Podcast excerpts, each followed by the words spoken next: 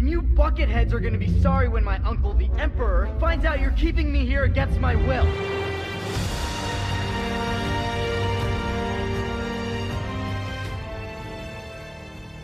Hallo zusammen, hier ist der Bucketheads Podcast mit der Besprechung von The Mandalorian Kapitel 13, The Jedi, Regie Dave Filoni, Drehbuch auch Dave Filoni. Ich bin Kevin und bei mir ist der Mando-Freund von einem Waldplaneten not so far far away, Felix. Hallo Felix. Hi Kevin.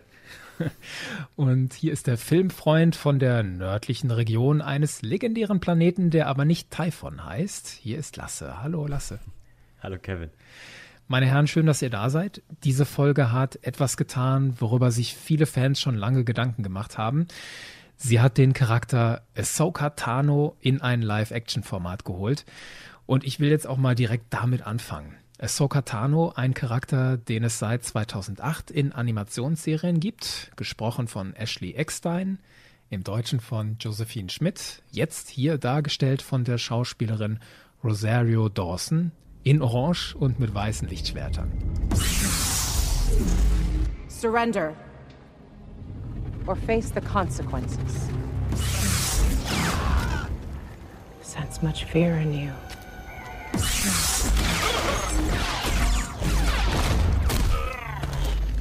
You're like a father to him. I cannot train him. Where is your master? Where is Grand Admiral Thrawn? Wie hat das für euch funktioniert? Von der Inszenierung her, vom Kostüm, von der Maske war ich komplett begeistert. Sie sah aus wie Ahsoka, die hat sich bewegt wie Ahsoka. Das passte für mich alles total gut. Und ich glaube auch, dass Rosario Dawson da eine gute Besetzung war für sie. Ich habe mich ein bisschen schwer getan mit der Stimme, weil ich die Stimme von Ashley Eckstein gewohnt bin. Aber es hat dann auch nicht lange gedauert, da hatte ich mich daran gewöhnt. Das war jetzt nichts allzu Schlimmes. Felix, wie ging dir das? Hm, ging mir ähnlich. Das Einzige, was mir aufgefallen ist, war, dass ihre Kopftentakel, also die Leku, ein bisschen kürzer waren, als sie eigentlich hätten sein müssen, rein mhm. theoretisch. Mhm. Ich finde, das hat so ein bisschen rausgestochen, wo man so gemerkt hat, okay, irgendwie ist was an dem Charakter anders. Aber ich glaube, dass es wahrscheinlich einfach aus Praktikabilitätsgründen so gemacht wurde. Weil wenn ich mich daran erinnere, wie zum Beispiel Shark T früher in den Deleted Scenes von Episode 3 sich teilweise nur bewegen konnte, weil sie ja diese großen Lecko hatte, dann glaube ich, ist es wahrscheinlich doch irgendwie ein bisschen schöner, dass man da sich für die kleinere Variante entschieden hat, als jetzt faktisch korrekt diese größeren Lecko zu benutzen. Und dann wäre aber Rosario Dawson am Ende nicht mehr so beweglich gewesen, dann hätten wir eine viel steifere und sich ungelenkere bewegende Ahsoka gehabt. Ich glaube, das wäre noch ein bisschen störender gewesen als die etwas zu kurzen Leku. Aber im Allgemeinen fand ich, hat sie auch wunderbar gepasst. Also ich fand ihren Auftritt ziemlich stark. Ich hatte das Problem mit der Stimme nicht. Ich bin ja ein Verfechter der deutschen Synchro, weil ich finde, dass die deutschen Synchronsprecher auch echt einen guten Job machen. Und da hatte ich die normale Stimme. Josephine Schmidt heißt sie, ja. Genau. Von daher fand ich das echt schön. Das, ich muss auch sagen, wo ich das erste Mal ihr Gesicht gesehen habe und dann die Stimme kam, hatte ich auch so einen Gänsehautmoment. Felix, du hast ja gerade die Leckus angesprochen, diese Kopftentakel, und die wirkten auch so richtig schön gummiartig, so tentakelartig. Dann hat sie ja noch die Hörner, diese Montrals, die wiederum wirkten halt richtig so, als wenn die hohl wären, so und stabiler, so wie Hörner. Das fand ich total cool, dass man da diesen Unterschied sah. Wenn ich es nicht nachgeguckt hätte, was das genau ist, was die Togruta da auf dem Kopf haben, dann hätte ich gedacht, dass das alles so verhornt wäre, weil bei Shark T sah es damals auch so aus. Aber ich fand, das war irgendwie ein nettes Detail, haben sie gut hinbekommen. Jetzt reden wir über Äußerlichkeiten. Ich habe aber tatsächlich auch ein Problem damit, dass ähnlich wie Felix ich erwartet hätte, dass ihre Lekkus länger sind, weil wir sehen sie ja das letzte Mal in Rebels. Da gehen ihr die Lekkus bis zum Bauch runter. Und hier sehe ich welche, die gehen so bis knapp oberhalb der Brust. Das hat wahrscheinlich wirklich praktische Gründe. Da bin ich ganz dabei und ich will sie auch gar nicht deswegen verurteilen. Das ist jetzt auch vielleicht gar nicht das Wichtigste, aber ich kann es auch nicht ignorieren. So dankbar ich dafür bin, dass es sie gibt und so sehr ich mich freue und so sehr ich unterm Strich auch glücklich bin damit, hatte ich am Anfang echt Probleme mit Ahsoka. Manches hat sich dann im Nachhinein ins Positive gedreht, An manches kann ich mich immer noch nicht so richtig gewöhnen. Die Lekkus gehören dazu, die Stimme, da bin ich so ein bisschen inzwischen on board. Unterm Strich aber finde ich sie prima gelungen. Ich finde es total mutig, dass die Macher diesen wichtigen Charakter in Live-Action gehoben haben. Und ich finde, sie taucht in der Geschichte von Dinjarin, und darum geht's ja hier, jetzt auch genau zum richtigen Zeitpunkt auf. Hat genau die richtige Rolle, genau die richtige Position und hat auch genau die richtigen Lehren. Wenn wir mal so auf die Folge insgesamt gucken, wir reden später nochmal genauer über Soka, aber die Folge insgesamt. Habt ihr ein gutes Gefühl mit der Folge? Gefällt euch die Folge nicht? Kämpft ihr irgendwie damit? Wie ist so euer Gesamtbild? Für mich war das die bisher am besten inszenierte Folge von allen Mandalorian-Folgen, die es bisher gab. Diese düstere Stimmung in dem Dorf und in dem Wald, die Lichtschwertkämpfe, die Kameraeinstellungen, die Musik, das ist alles so auf den Punkt getroffen und so extrem hochwertig dargestellt. Das könnte auch ein Kinofilm sein. Und auch was die Handlung angeht, gibt es da ganz, ganz tolle Momente, wo ich richtig Gänsehaut hatte. Aber das gab auch so die ein oder andere Entwicklung in der Handlung, wo ich dann die Stirn runzeln musste und wo ich dann schon auch kritische Fragen bekam, warum so mancher Charakter so handelt, wie er denn handelt. Gehe ich gerne später näher drauf ein. Mhm. Felix? Ich muss auch sagen, also die Folge hat mir bis jetzt auch am besten aus der Staffel gefallen. Das Einzige, was ich bemängeln muss, ist, ich fand sie zu kurz.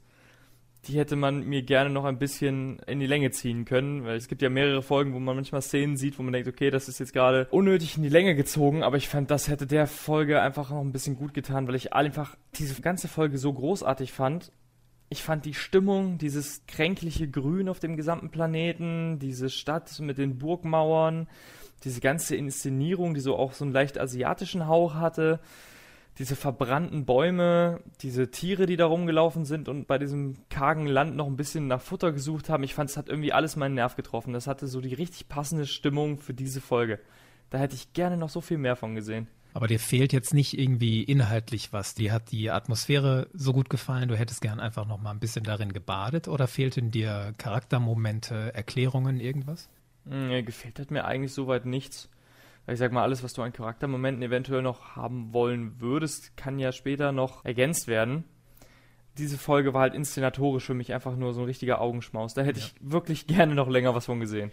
Wir gucken nochmal später genau darauf, wie die Inszenierung genau gemacht ist und warum das möglicherweise auch so funktioniert hat, wie es funktioniert hat. Wie, ja. wie geht's dir da mit deinem Eindruck? Boah, also nach dem ersten Gucken bin ich erst mal eine halbe Stunde vor dem Fernseher sitzen geblieben und habe nichts gesagt. Einfach gar nichts. Ich habe da gesessen und habe versucht, mit dem klarzukommen, was ich da gerade gesehen habe. Bei manchen Dingen, ich würde nicht sagen, dass sie mir nicht gefallen, aber ich ringe mit ihnen. Aber unterm Strich hat diese Folge für mich ganz viel Gefühl, ganz viel Herz, ganz viel Ernst. Es war eine sehr ernste Folge, vergleichsweise wenig Humor und es gab eine Tonne an neuen Informationen, zum Teil mit Enthüllungen, die meinen Schädel so richtig zum Pochen bringen. Wir sehen zum ersten Mal Ahsoka in Live-Action, das ist ja offensichtlich, und dann machen die gerade so weiter, ja. Okay, wir haben jetzt hier Ahsoka gesehen, dann erfahren wir noch, das Kind heißt Grogu. Ahsoka sucht Thrawn. Boah. Und dann die Atmosphäre ist so düster und stimmig, da stimme ich euch zu. Die Action fand ich famos. Also ein Live-Action-Kampf mit Ahsokas weißen Lichtschwertern gegen Beskar und das sogar zweimal. Das ist in der Star Wars Bewegtbildgeschichte historisch geradezu. Aber was mir am besten gefallen hat, das sind die Momente am Lagerfeuer und beim Testen in Anführungszeichen des Kindes. Da ist ganz viel Gefühl drin, ganz viel Herz und die ganze Power der Star Wars Geschichten. Von daher bin ich glücklich mit der Folge. Aber ich habe das ein oder andere noch, mit dem ich ringe. Könnt ihr euch denn für eine Lieblingsszene entscheiden? Klar, da gab es ja so viele, aber meine Lieblingsszene ist die Eröffnungssequenz, in der Ahsoka die Guards von der Magistratin da im Wald platt macht. Das ist einfach so unfassbar cool inszeniert, mit welcher Wucht an Sound ihre weißen Lichtschwerter da durch den Nebel surren und die Gegner ausschalten. Dazu die Musik, die Schnitte, der Kampfstil von Ahsoka und wie sie da wie ein Geist auf dem Nebel auftaucht und dann schnell wieder verschwindet. I've lost visual. Scan for movement.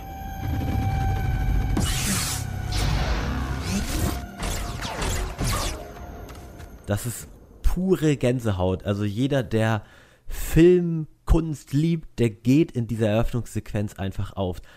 Und alle anderen Star Wars-Fans natürlich auch, Leute, das ist unsere Ahsoka in Live-Action. Jedes Star Wars-Herz schlägt doch höher bei der Eröffnungssequenz. Und es war nicht so, dass am Ende als Cliffhanger sieht man Ahsoka da aus dem Nebel als Silhouette so stehen, wie man das aus dem Finale von Rebels oder so kennt, sondern es ist die erste Szene. Wir hören dieses Gong von diesem Warnsignal auf dem Tor und dann sieht man schon diese zwei Lichtschwerter, die Kamera ist ganz dicht hinter Ahsoka dran und dann sieht man, wie sie da sich durch den Wald kämpft. Das ist einfach so unfassbar großartig.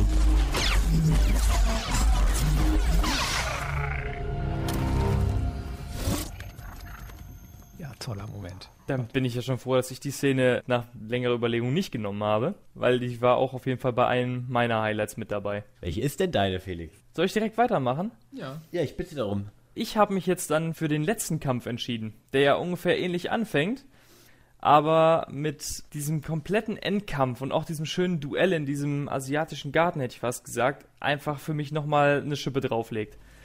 Wir sehen ja Ahsoka, die sich ihren Weg auf dieses Tor kämpft, oben auf diesem Tor aufräumt und diesen schönen Moment, wenn sie diese Glocke einfach in der Mitte durchschlägt.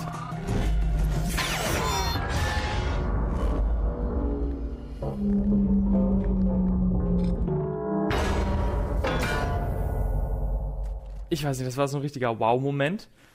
Und dann haben wir ja den Kampf innerhalb der Stadt, wo auch eine Loth-Katze so eine schöne Rolle spielt, die ja einmal unseren Söldner da verwirrt.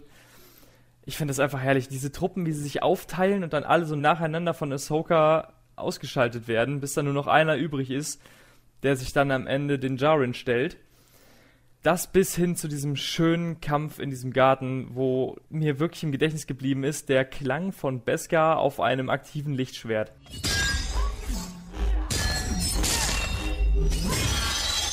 Ist euch das auch so gegangen, dass dieser Ton immer höher wurde, bis du eigentlich das Gefühl hast, boah, du kannst es gleich nicht mehr aushalten?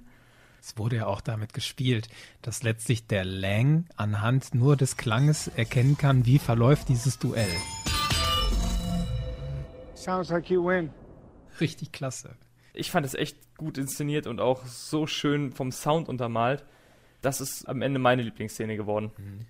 Und das so als Parallelkampf zu inszenieren. Einerseits dieses Samurai-Duell in dem Garten der beiden Frauen und hinter der Mauer sieht man dann dieses klassische Western-Standoff. Beide mit den Händen da an ihrer Knarre. Der eine, der Lang an der Schrotflinte, die er da ja vermeintlich auf den Boden legen will. Und der Mando da hören wir schon, wie das Leder seiner Handschuhe da knistert, als er nach seinem Revolver greifen will. Das war cool zu sehen, wie da zwei verschiedene Filmstile so aufeinander parallel treffen. Ja. Ja, aber ich, ich, fand auch so schön, wie die beiden sich auch erst ein reines Wortgefecht liefern, solange sie halt zuhören, wie der Kampf hinter der Mauer noch vonstatten geht. Und erst als sie quasi meinen zu wissen, wer hinter der Mauer gewonnen hat, dann kam es erst zu dieser Situation, dass Lang seine Schrotflinte auf den Boden legen wollte und dann diesen Trick mit, ich ziehe doch noch meine Pistole, wo ich mir dachte, Junge, was hast du dir gedacht? Du kämpfst gegen den Mandalorianer. Glaubst du, das zieht? Das fand ich auch so schön, dass es eben dann typischer Western innerhalb von einer ja. Sekunde vorbei war. Und dann kommt ja auch noch dieser eine Druide auf dem Dach da oben an. Und der eine Herr, der später da der neue Magistrat wird, der aus der Tür guckt, der weist dann ja Mando darauf hin. Mando dreht sich um und gibt ihm so einen astreinen Kopfschuss. Da dachte ich auch, der hat doch auch so drauf. Diese Szene ja. hat für mich auch funktioniert, vor allen Dingen wegen des Dialogs zwischen dem Lang und dem Mando, weil der Lang so diesen Trick versucht, ey Mando, wir beide, wir sind doch eigentlich gleich, ja, wir sind doch beide Söldner, die sich irgendwie dafür entschieden haben, wir kämpfen für eine Sache, von der wir überzeugt sind. Und ey, das hier ist nicht die Sache. You and I, we're a lot alike. Willing to lay our lives down for the right cause. Which this is not. Da denke ich erst, na, für den gibt es hier einen Ausweg gerade. Aber dann entscheidet er sich ja, Mando doch zu hintergehen. Und ich bin persönlich darauf reingefallen, der Mando nicht. Seid ihr darauf reingefallen oder habt ihr ihn durchschaut, den Lang? Ich habe den durchschaut. Das war irgendwie von Anfang an klar, dass das einfach ein Mistkerl ist, oder? Ich habe dem nie getraut. Liegt aber vielleicht auch daran, dass ich mit der Rolle des Schauspielers die Rollen, die er sonst so spielt, schon voreingenommen war. Mhm. Was hat er sonst so gespielt? Ach, der spielt in Terminator mit und in Aliens, also dem zweiten Teil der ganzen Alien-Reihe. Und naja, die Charaktere da sind ähnlich. ähnlich Loyal. Ja. okay, ihr habt euch für Action-Szenen entschieden. Action-Szenen durchaus auch mit Herz. Meine Lieblingsszene ist reines Herz. Also Dieser ganze Abschnitt, als Ahsoka sich mit dem Kind hinsetzt und die beiden tauschen sich dann aus, dann erzählt Ahsoka dem Mando, dass das Kind Grogu heißt. Grogu and I can feel each other's thoughts. Grogu? Yes. Dass es im Jedi-Tempel trainiert wurde. He was raised at the Jedi Temple on Coruscant. Many masters trained him over the years. Bis hin zu, sie testet das Kind und erklärt dem Mando, dass sie es nicht trainieren kann. Und wenn ich mich jetzt fokussieren muss, ist es dieser eine Moment, als das Kind die Kugel zu sich rüberzieht und der Mando lobt das Kind und Ahsoka spricht dann aus, er hat eine starke Bindung zu dir aufgebaut, ich kann ihn nicht trainieren. You can have it. Come on. Good job. Good job, kid. You see that? That's right. I knew you could do it. Very good. He's formed a strong attachment to you.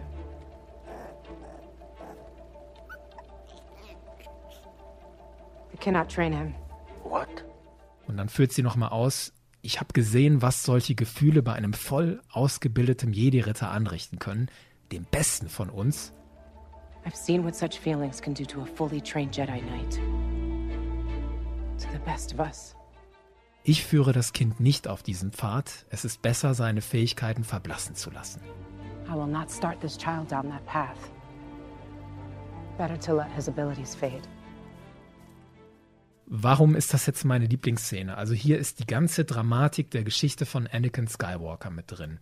Ahsoka spricht hier von einem Jedi-Ritter. Klar, sie meint hier Anakin. Wir alle wissen, wie Anakin aus Angst davor, seine Frau zu verlieren, dem Bösen verfallen ist. Und wir alle wissen, wie wichtig Anakin für Ahsoka war. Und deswegen verstehen wir Zuschauer sofort den Grund, warum Ahsoka das Kind nicht trainieren kann, und zwar sofort. Und außerdem war das für mich die Szene, in der ich die Live-Action Ahsoka endgültig für mich annehmen konnte. Bis dahin hatte ich so meine Probleme damit. Das ist aber so meine rein persönliche Sache.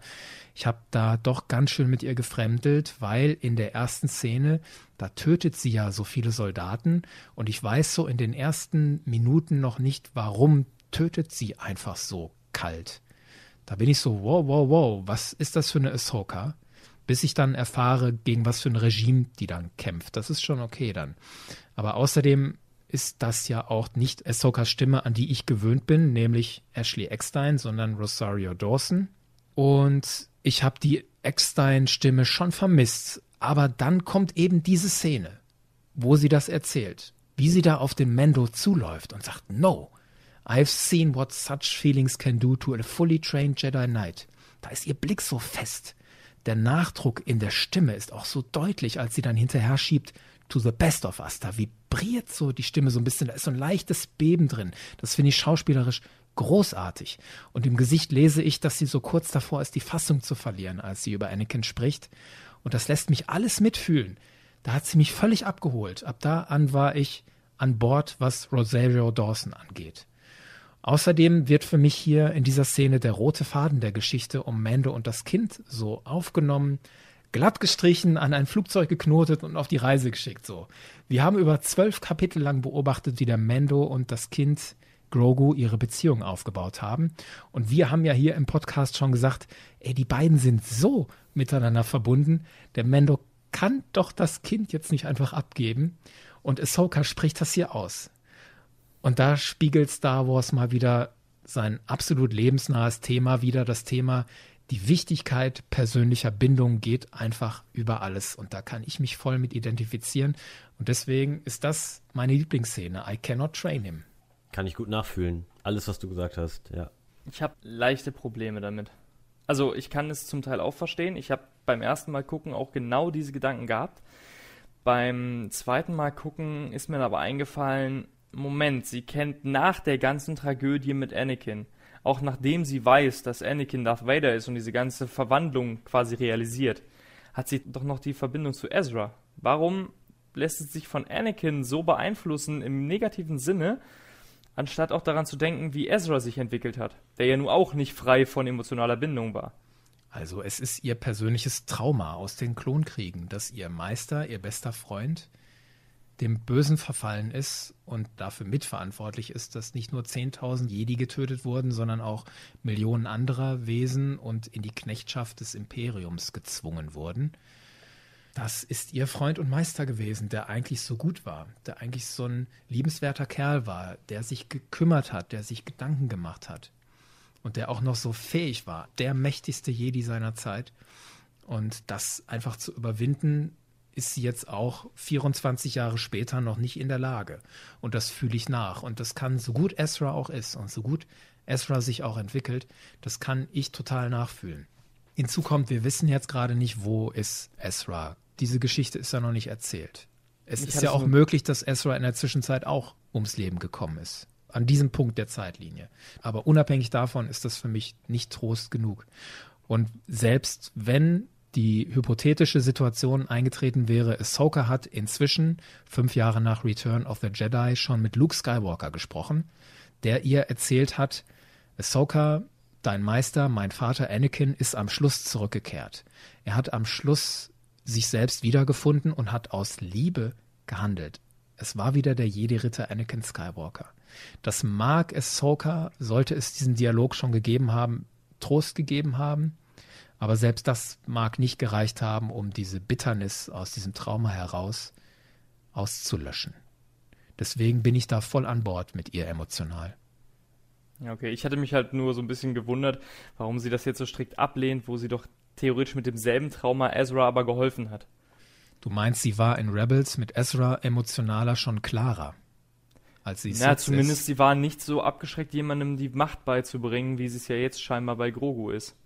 Weil Ezra hat sie ja auch geholfen, auch was noch ein bisschen mit dem Umgang mit der Macht angeht. Ja, aber nicht in führender Funktion. Ezra war schon weiter. Das Ezra- kann der Punkt sein, ja. Ezra hatte Und auch. Ezra hatte ja nicht Ahsoka als erste Meisterin, sondern ja in erster Linie ja Kanan Jarrus als seinen Meister, sodass Ahsoka da vielleicht nicht die Hauptverantwortung so tragen musste. Vielleicht hat ihr das geholfen.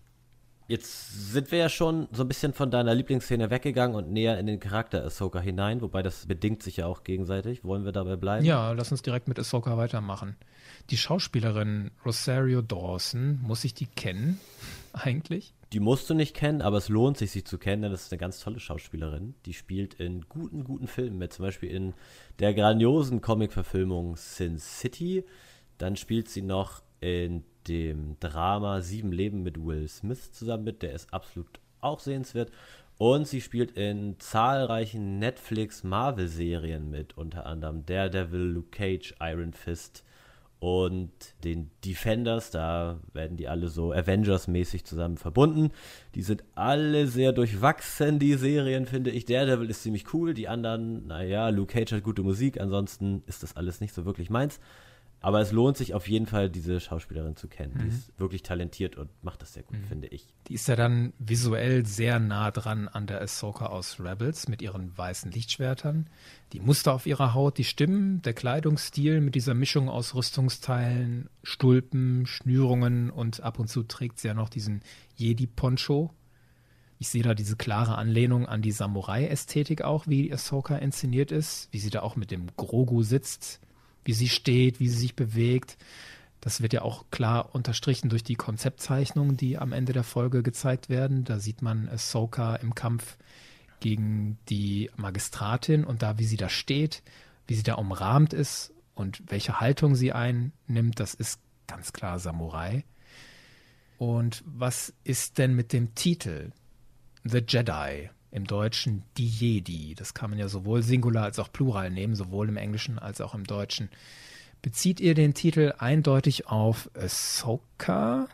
Nicht zwingend. Also Ahsoka ist ja offiziell keine Jedi mehr. Sie ist ja in Clone Wars aus dem Jedi-Orden ausgetreten.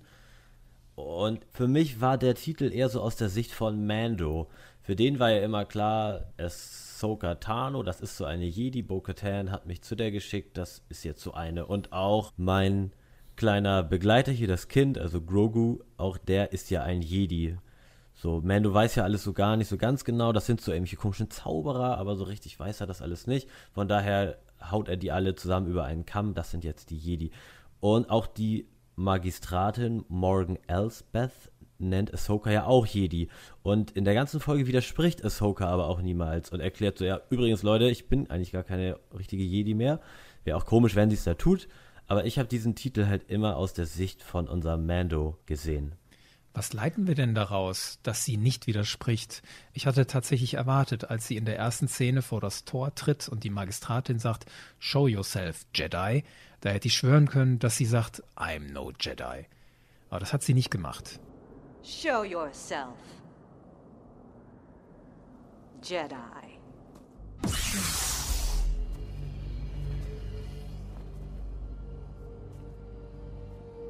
Heißt das, sie hat jetzt die Rolle Jedi wieder für sich angenommen? Oder heißt das vielleicht, es ist ihr zu anstrengend, allen Leuten immer wieder zu erklären, ey, komm, ich bin keine Jedi, es ist kompliziert, aber ah, nenn mich bitte nicht so. ja, gute Frage. Wenn sie sich wieder als Jedi sieht, vielleicht ja auch dadurch, dass sie mittlerweile mit Luke Skywalker gesprochen hat und auch so ihren Frieden damit gefunden hat, dass Anakin wieder dann doch am Ende ins Licht gefunden hat, dann kann ich das verstehen, dass sie sich auch selbst wieder so als Jedi sieht. Wobei wir lernen ja auch aus der Erklärung, warum sie Grogu nicht ausbilden will, dass sie das ja alles mit Anakin bei weitem noch nicht überwunden hat und ihr Leben lang auch niemals überwinden wird. Ja, aber ich habe halt noch so einen Kritikpunkt generell, was Ahsoka angeht. Da kommen wir wahrscheinlich ja gleich noch auf zu sprechen, warum sie dann ganz am Ende, als sie Grogu dann ja doch nochmal von Mando angeboten bekommt, ihn auszubilden, da lehnt sie den ja doch nochmal ab angeboten ist gut. Ich meine, der besteht ja darauf, dass sie die Abmachung einhält und sie hat ja die Abmachung quasi gebrochen. Das Versprechen, ich helfe dir, die Stadt zu befreien und an die Morgen Elsbeth und ihre Informationen ranzukommen. Und im Gegenzug sorgst du dafür, dass das Kind trainiert wird. Das wirkt ja erstmal so, als wenn sie dieses Versprechen gebrochen hätte. Und dein Problem damit ist jetzt? Also zum einen, warum schlägt sie das überhaupt vor, ihn dann auszubilden?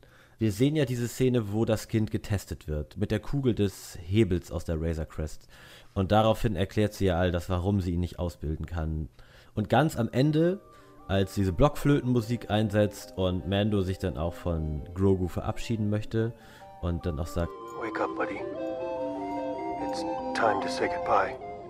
Quasi damit bereit ist, Grogu dann abzugeben an Ahsoka da verstehe ich gar nicht, wieso das überhaupt dazu gekommen ist. Denn sie hat doch vorher schon ganz deutlich gemacht, dass sie ihn nicht ausbilden wird. Und trotzdem scheint es ja, wir sehen das ja nicht so direkt, scheint es ja dieses Versprechen zu geben von Ahsoka. Du, Mando, wenn du mir hilfst, diese Magistratin hier zu besiegen, dann, hm, was ist dann? Das wird nicht gezeigt. Ich, ah, ich wisst ihr diese Szene, ja. die ich meine? Ja. Ich habe Gedanken dazu, aber ich bin nicht sicher, ob dir das hilft es ist ja offensichtlich, dass Ahsoka herausschält, dass Grogu eine starke Bindung zu Din Djarin hat. Das ist ja klar. Aber je öfter ich das gucke, desto mehr denke ich auch, sie testet nicht nur Grogu, sondern sie testet auch Din Djarin, ob der auch ein guter Vater für das Kind wäre. Ich habe nämlich das Gefühl schon an der Lagerfeuerlampe im Wald, als Ahsoka da gedanklich mit Grogu flüstert. Da habe ich das Gefühl, dass Grogu Ahsoka schon zuflüstert, ich war so lang allein, zum Schluss bei diesem gruseligen Nikto und dann kam endlich dieser Din Djarin und hat mich gerettet. Den finde ich so cool, ich habe den lieb und ich will jetzt bei dem bleiben, aber der will mich abgeben. Ich will gar nicht weg von dem, ich will bei dem bleiben. Und ich als Zuschauer habe das Gefühl, dass Ahsoka da schon dem Kind verspricht, okay, Grogu, ich respektiere deinen Wunsch, ich gucke mir diesen Din Djarin jetzt mal an. Da gibt es diesen Einschnitt als das Kind und Ahsoka da sitzen. Das Kind grunzt so. Und dann guckt Ahsoka zu Din Djarin rüber, der da so im Wald so nervös hin und her stapft, so tigert wie so ein Vater oder eine Mutter, die auf dem Flur wartet, während das Kind im Klassenraum die Abschlussprüfung macht. So, ne, so nervös stapft er da hin und her. Und die nächste Szene ist dann, nachdem das Kind die Kugel zu sich rangezogen hat. Da beobachtet Ahsoka ja auch, wie den Jaren reagiert, wie überschwänglich der sich freut. Er sagt, hey, good job, kid, well done. Der ist ja so emotional involviert in die Leistung dieses Kindes. Und daran erkennt Ahsoka für mich auch, den Jaren hat dieses Kind wirklich lieb. Und ich sollte ihn jetzt überzeugen, dass er das Kind auch behält, dass er von seiner Mission abkommt, die er bekommen hat, das Kind zu den Jedi zu bringen. Unterstrichen wird das für mich dann in dieser Abschiedsszene, als der Mando das Kind in die Razor Crest trägt und Grogu guckt dann nochmal über Mandos Schulter zu Ahsoka rüber. Da lächelt Ahsoka ja so und verbeugt sich dann nochmal so vor Grogu.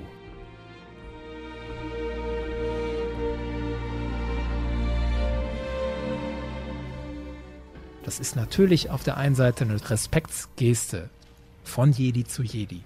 Aber es ist für mich auch so, als würde das Kind Ahsoka in Gedanken zurufen, danke, dass du geholfen hast, dass der Mendo mich behält. Und Ahsoka nickt zurück, so gern geschehen. Ich finde das gut, dass ihr beiden zusammen bleibt. Und Könnte man so gut interpretieren, ja. es ist reine Interpretation, vielleicht kommt das dann noch raus. Und da spielt für mich rein dieser Auftrag, den Ahsoka dem Mando dann gibt, dieses, ich muss das mir aufschreiben, weil es wörtlich so wichtig ist. Ich muss mir das gerade mal raussuchen. Sie gibt ihm ja die Möglichkeit, nach Tython zu fliegen und dort in den Ruinen eines alten Jedi-Tempels Grogu auf den sehenden Stein auf den Berggipfel zu setzen, damit er seinen Pfad wählt. Wenn er sich mit der Macht verbindet, kann ein Jedi seine Präsenz spüren und nach ihm suchen. Genau, er kann. Das Kind Grogu kann aussuchen. Also Ahsoka legt die Entscheidung in die Hand des Kindes und es scheint ja wohl klar zu sein vom jetzigen emotionalen Zustand, dass das Kind sich offenkundig dafür entscheidet, bei Din Djarin zu bleiben. Sozusagen wird Ahsoka dem Kind hier gerecht.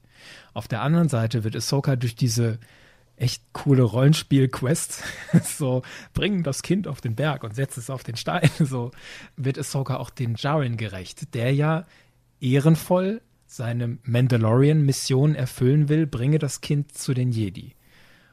Und wenn er jetzt diesen Auftrag erfüllt, bringe das Kind auf diesen Berg, dann hat er es ja quasi zu den Jedi gebracht. Und dann wäre es okay, wenn das Kind dann entscheidet, ich rufe nicht über die Macht nach den Jedi. Ich bleibe gleich bei den Djarin. Dann hat Mando seine Mission erfüllt und das Kind kann bei den Djarin bleiben. Ich finde, Ahsoka macht hier genau das. Also es wird dem Kind gerecht und es wird dem Mendo gerecht, weil sie versteht, was es bedeutet, Mitglied eines Ordens zu sein, dem Ehre so wichtig ist. Sie war Jedi, er ist Mandalorian. Beide leben nach einem Kodex oder versuchen einem gewissen Kodex gerecht zu werden. Ahsoka versteht das alles und gibt jetzt hier durch diesen verschwurbelten Auftrag beiden die Chance, da gut rauszukommen. Aber widerspricht sie sich da nicht irgendwie selbst, denn sie spürt doch die Furcht und auch den Zorn in Grogu und hat doch auch Angst, wenn der ausgebildet wird zu einem Jedi-Ritter und dennoch diese Gefühle in sich trägt, kann er doch den Pfad der dunklen Seite erliegen. Die Furcht entsteht ja nicht durch die Ausbildung, sondern die Furcht entsteht ja durch die Trennung von dem, was dir lieb ist. Also die in unserer Welt menschlichen Beziehungen wenn du von deiner Familie getrennt wirst, weil du jetzt erfährst, du kannst einen geilen Job in München machen oder so, aber du musst deswegen deine Freundin oben und deine Eltern im hohen Norden sitzen lassen, dann kann der Job in München so geil sein, aber du wirst trotzdem nicht glücklich, weil dir deine Familie fehlt. Ich finde, das ist genau das Thema. Menschliche Bindungen sind wichtiger. Und insofern handelt Ahsoka hier für mich richtig und sie widerspricht sich auch nicht. Aber Grogu behält seine Bindung zu Mando aber es bleibt ja die Verlustängste, die Furcht, den Mando zu verlieren. Und der Mando ist halt auch ein Mandalorianer, der ja dafür bekannt ist, in kriegerische oder kämpferische Aktivitäten verbunden zu sein. Der könnte dann ja doch irgendwann sterben und Grogu kriegt das damit. Und dann wäre das doch der gleiche Mechanismus, den Anakin hat, weil er Padme verliert. Mhm. Das ist doch eigentlich der Kodex des alten Jedi-Ordens, dass halt eben diese Padawane gar nicht erst zum Padawan werden und ausgebildet werden, weil diese Bindung zu anderen schon so stark ist. Aber daraus abzuleiten, ey, man soll überhaupt keine Bindung eingehen, weil wir sterben ja alle sowieso irgendwann. das kann ja auch nicht die Lösung sein. Dann muss man halt, wenn es soweit ist, mit dem Schmerz umgehen. Aber nicht Schmerz provozieren, indem man künstlich Leute auseinandertreibt und Leute voneinander trennt. Und deswegen vermute ich mal, dass Ahsoka jetzt so gar nicht scharf darauf ist, dass das Kind wirklich bei einem Jedi landet, sondern dass sie beim Mendo bleibt. Also brauchen wir letztendlich einen Jedi-Meister oder ein Jedi-Lehrer, der bereit ist, mit Mando und Grogu zusammen durch die Gegend zu ziehen, damit wir am Ende Grogu ausbilden, ohne ihn von Mando zu trennen. Yes, sir. This is the way. This is the In way. Ahsokas Biografie findet sich ja auch viel Motivation, dass eine Reformation des Jedi-Ordens durchaus befürwortet. Ne? Ich denke da gerade an die letzte Staffel Clone Wars, wo sie mit diesen beiden Matesh-Schwestern unterwegs ist und da kriegt sie ja nochmal sehr verdeutlicht, dass sich der Jedi-Orden so weit entfernt hat von diesen einfachen Leuten in der Galaxis, die sie ja eigentlich beschützen sollen. Und da frage ich mich dann aber, das wäre ja jetzt die Gelegenheit, für Ahsoka diesen Weg eines anderen Jedi einzuschlagen. Sie widerspricht ja auch in dieser ganzen Folge gar nicht, wenn man sie Jedi nennt. Sie könnte doch jetzt so eine neue Ära der Jedi auch einleiten und den kleinen Grogu halt unterweisen und ausbilden und dass da Bindung zugelassen wird. Und Grogu wird der Padawan von Ahsoka und bleibt trotzdem auch gleichzeitig das Kind für den Mando. Das wäre doch so eine neue Ära. Und wer wäre denn dafür nicht besser geeignet als Ahsoka? Ich verstehe ja, dass sie so doch dieses Trauma um Anakin hat, aber eigentlich steckt doch alles um ihr drinne und sie ist doch sonst so ein mutiger Geist, der so herzensgut ist. Diese Chance hätte sie doch ergreifen können. Das stimmt. Da hilft mir aber dieser Schlüsselsatz, als sie die Magistratin fragt. Where is your master? Where is Grand Admiral Thrawn? Also Ahsoka hat eine eigene Mission, die auch wichtig ist.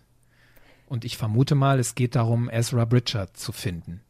Und wenn einer weiß, wo Ezra Bridger ist, dann ist es Thrawn, weil die beiden sind zusammen irgendwo am Ende der Galaxis rausgekommen, von den Purgle weggezogen, irgendwo hin. Und der Schlüssel, Ezra Bridger zu finden, ist Thrawn finden. Könnte sein.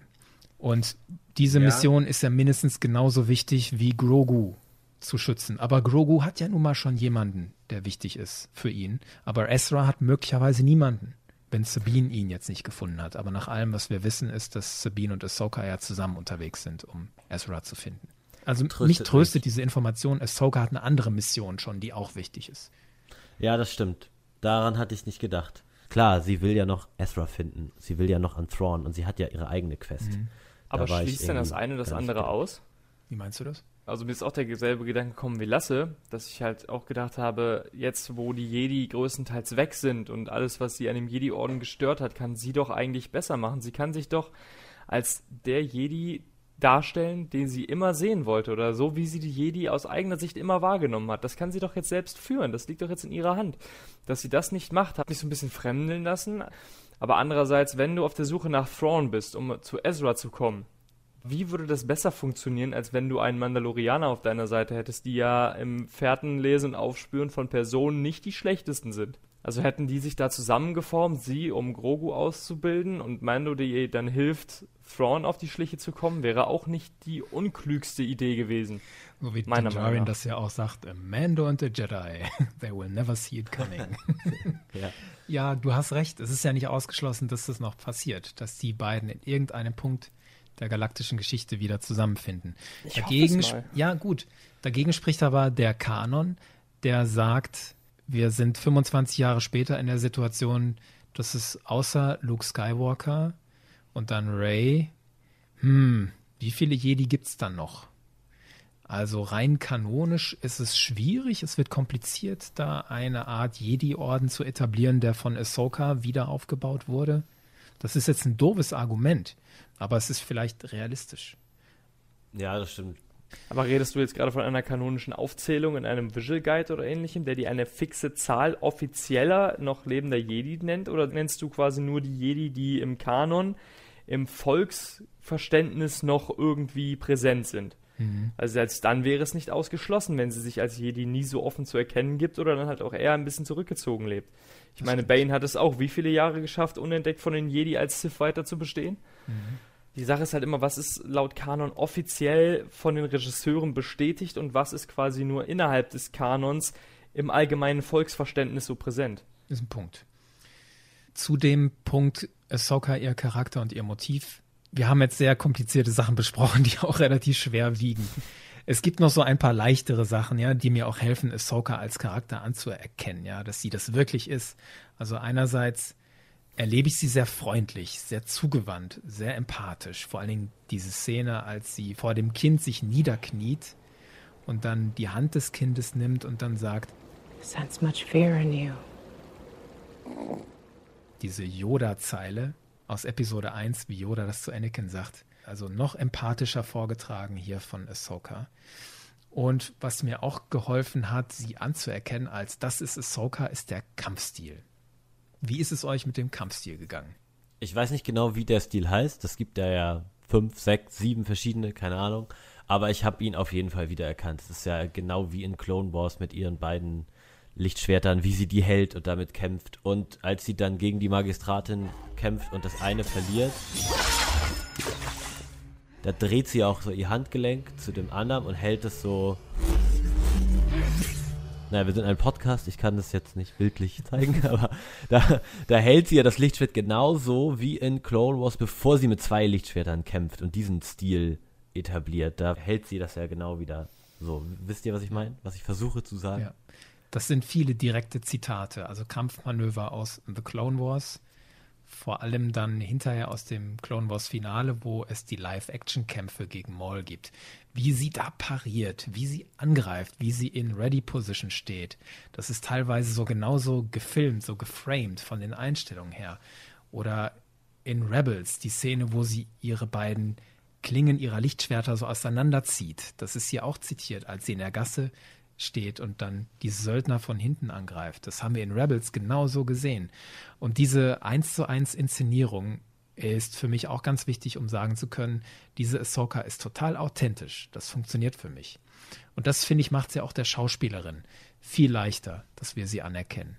Sie wird gedoubelt bei den Kämpfen, das fand ich kurios. Nicht von Lauren Mary Kim, wie in The Clone Wars, die diese Live-Action-Aufnahmen gemacht hat, von Ahsoka gegen Maul. Lauren Mary Kim dubelt hier nämlich die Magistratin, kurioserweise. Und Ahsoka wird gedoubelt bei den Kämpfen von Caitlin DeShell. Die hat auch als Stuntfrau schon gearbeitet. Unter anderem hat die Wonder Woman verkörpert. Ah, Gibt's weil die Begründung? Magistratin ist ja auch eine Stuntfrau, die Schauspielerin. Ja. Diana Lee. Ist das auch eine Stuntfrau, ja? Ja, genau. Die hat in Blade und in Der Patriot hat sie als Stuntfrau mitgearbeitet. Deshalb wundert mich das gerade zu hören, dass sie hier auch wiederum ein Stunt-Double gebraucht hat. Ja, guck mal in die Credits. Da steht ähm, Double, The Magistrate, Caitlin DeShell. Ah, okay. Und vielleicht ist sie mittlerweile in die Jahre gekommen und hat die Action nicht mehr so hinbekommen, oh, dass sie ein Double brauchte. ja, Aber gibt es da einen Grund, dass man da die Double getauscht hat? Das weiß ich nicht. Vielleicht liegt es an der Physiognomie, also der körperlichen Größe und so. Ich habe Lauren Mary Kim nicht so vor Augen. Ob die vielleicht von ihrem Format der Rosario Dawson zu unähnlich ist. Erfahren wir vielleicht in der Disney Gallery die zur oh, zweiten freue ich mich auf die Disney Gallery. Was mir auch geholfen hat, Ahsoka noch anzuerkennen war, als sie über die Macht gesprochen hat. Mhm. Da hat sie ja genau die gleiche Wortwahl gewählt, die auch Obi-Wan in Episode 4, als er die Macht gegenüber Luke erklärt hat. The Force is what gives him his powers. It is an energy field created by all living things. Fehlt nur noch, dass sie dann mhm. ranhängt, ne? It surrounds us and penetrates us, so wie Obi-Wan in seiner Hütte. Ich habe angefangen, es mitzusprechen. Und dann hat sie nicht ja. weitergesprochen. ich muss aber ganz ehrlich sagen, ich finde, das hat zu ihr auch gepasst, dass sie das nicht so stur bis zum Ende durchgebetet hat. Ja. Ich finde, das hat sie mir auch nochmal so ein bisschen sympathischer gemacht, weil natürlich, sie fängt es selber an, aber so wie du es jetzt von Obi-Wan oder von den ganzen weisen Jedi-Meistern gedacht hättest, dass sie das bis zum Ende durchkauen, das ist halt nicht Ahsoka. Ahsoka ist halt etwas unkomplizierter, etwas lockerer und sie versuchte mir quasi nicht ein Gefühl für die Macht zu geben, sondern einfach nur ein grobes Verständnis dafür zu geben, woher Grogu seine Kräfte hat. Mhm. Und mehr braucht er in dem Moment nicht zu wissen. Ich finde, Ahsoka ist auch sehr Jedi-mäßig, wenn meine Theorie stimmt, dass sie den Mando auf die Quest schickt nach Typhon auf den Berg, aber eigentlich was anderes im Schilde führt dabei, ne? dass sie ja in erster Linie natürlich dem Kind die Entscheidung geben will, welchen Pfad es einschlagen will, aber im Grunde schon ahnt, wofür das Kind sich entscheidet, nämlich nicht nach einem Jedi zu rufen, sondern für den Djarin. Das wäre so ganz in der Tradition von Jedi wie Obi-Wan und Yoda, die ja Leuten auch nicht immer alles erzählen, was sie wissen. Dann wäre Ahsoka nochmal sehr weise und sehr Jedi-mäßig. So viel vielleicht zu Ahsoka. Lass uns mal jetzt auf das Kind gucken, auf Grogu. We need to talk. I hope it's about him.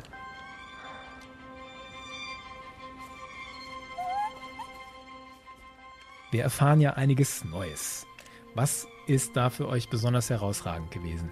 Der Name besonders. Grogu. Wie geht euch das? Mittlerweile sind zwei, drei Tage vergangen. Ich habe mich dran gewöhnt, will ich noch nicht sagen. Aber Grogu klingt für mich eher wie ein Ork-Hauptmann als wie dieses kleine Kind. Also ein Ork-Hauptmann wäre Grogu Garok noch zusätzlich hinten dran. Ja, genau. Äh, irgendwie so. Ich finde, also für einen Ork finde ich passt es nicht so, wäre so ein Goblin-Name. da könnte ich, könnte ich mit äh, ja, oder, einhergehen. Oder, also gut, Es ist ein Fantasy-Name. Ich meine, wir haben in Star Wars Namen wie Starkiller und Skywalker. Traditionell sind auch zweisilbige Namen da drin wie Solo und Vader und so. Ich finde, Grogu passt da eigentlich gut rein und ich höre Yoda es quasi aussprechen. Grogu. Hm. Grogu, it is. ich habe kein Problem. Ja, nein, also, ich fremde noch ein bisschen damit wahrscheinlich, weil das Kind auch so lange keinen Namen hatte, ist jetzt das die vollendete Tatsache, wo die ich gesetzt wurde, aber ich werde mich dran gewöhnen. Es ist okay. Geben wir ihm Zeit. Ich fand die Erkenntnis sehr mächtig. Wir haben ja zwölf Kapitel lang damit gelebt, so gut wie nichts über das Kind zu wissen. Und allein die Dauer dieser Unwissenheit, dass es so lange gedauert hat, das war ja in unserem realen Leben deutlich über ein Jahr, dass wir immer von Baby Yoda gesprochen haben oder dem Kind. Und wir fanden das ja alle auch unbefriedigend. Felix, du hast ja auch gesagt, warum gibt der dem Kind keinen Namen? Das ist ja für die Bindung so wichtig. Und ich finde, das hat jetzt ganz schön eingeschlagen. Und ich hatte damit jetzt auch nicht gerechnet, dass es passiert. Und es wirkt so toll, als der Mendo den Namen nochmal ausspricht, Grogu. Und das Kind dreht sich so um. Grogu and I can feel each other's thoughts. Grogu? Yes.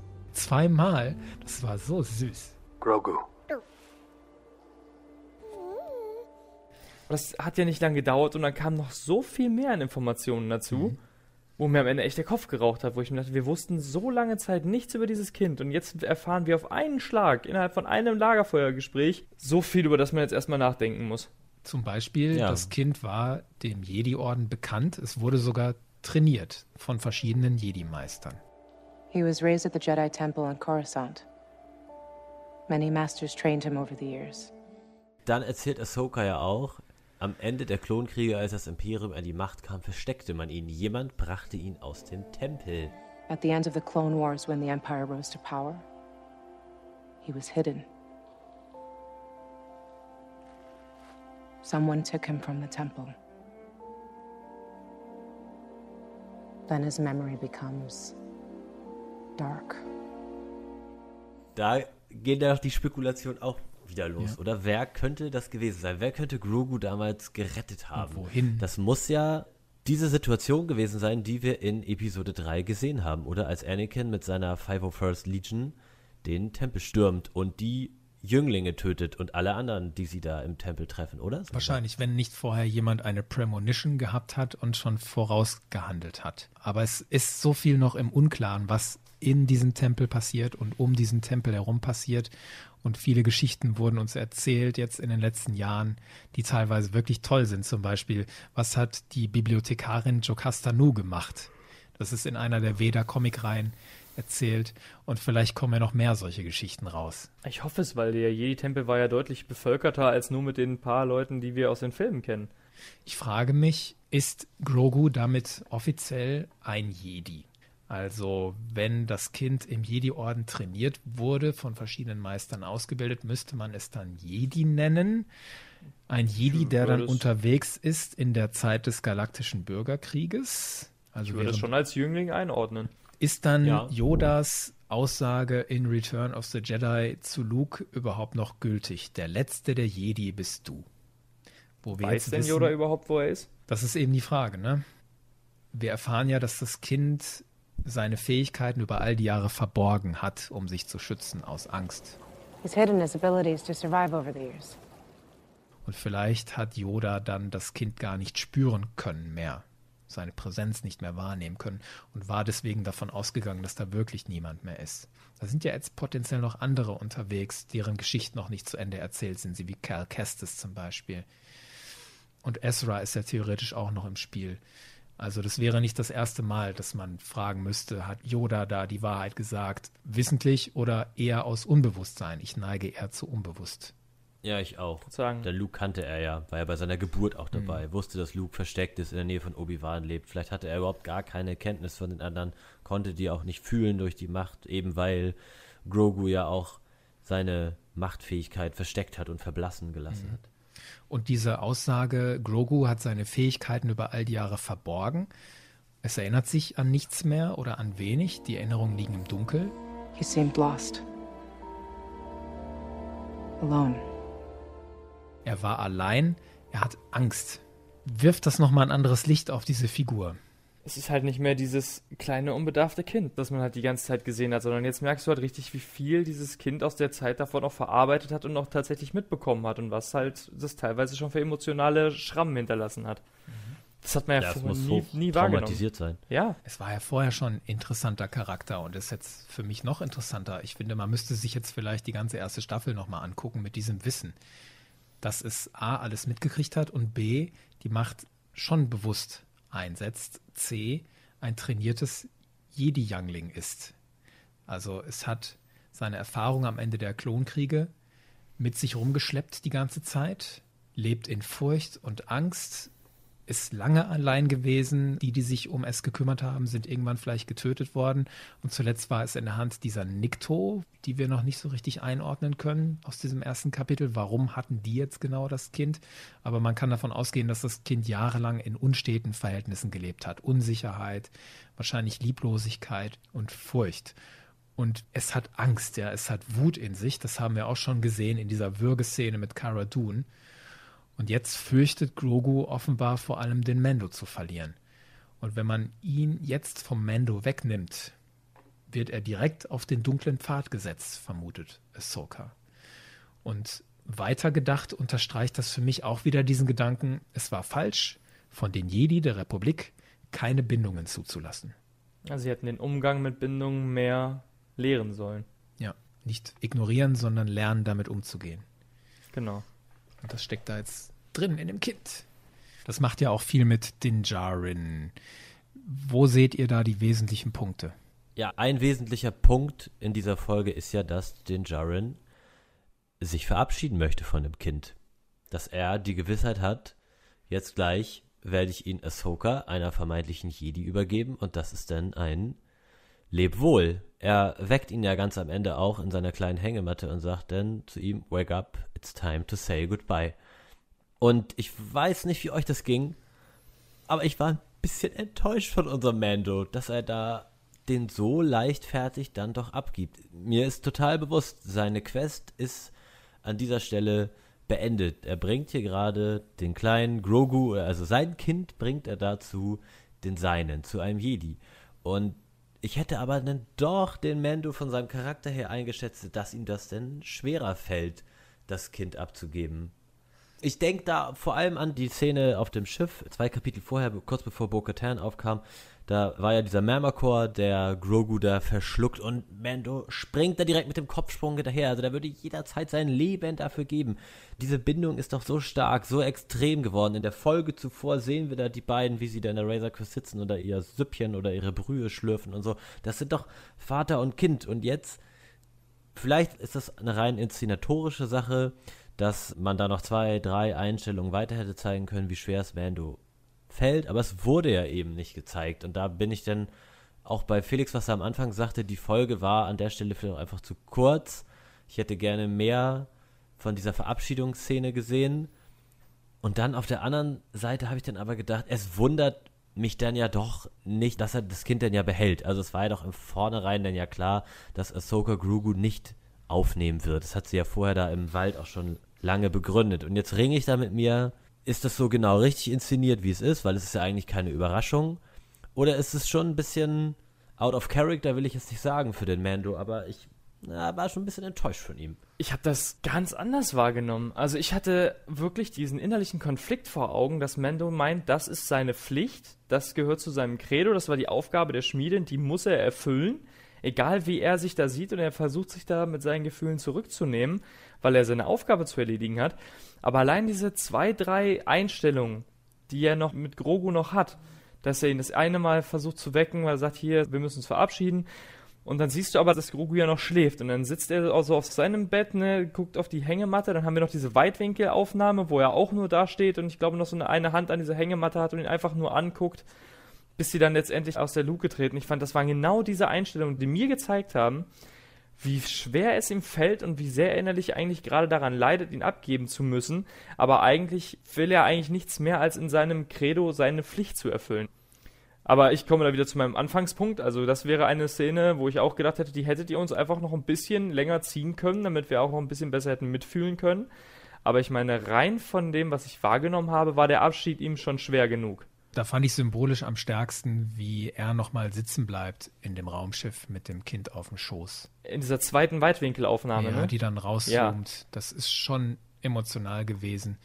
Ich verstehe es aber, dass es zu wenig ist, nach zwölf Kapiteln vorher Bindung aufbauen, jetzt innerhalb weniger Sekunden bis wenigen Minuten Bindung aufgeben. Wäre mir auch zu wenig, wenn ich diese Erwartung gehabt hätte. Mir ging es beim Gucken ganz anders als dir, Lasse. Ich hatte überhaupt nicht erwartet, dass er sich jetzt ernsthaft von dem Kind trennt. Ich wusste, so weit wird es nicht kommen. Und deswegen habe ich mich auch gar nicht in ihn reingefühlt, ernsthaft, dass er sich jetzt verabschieden muss. Und deswegen war es mir gar nicht zu wenig. Ich fand das eine wunderschöne Szene.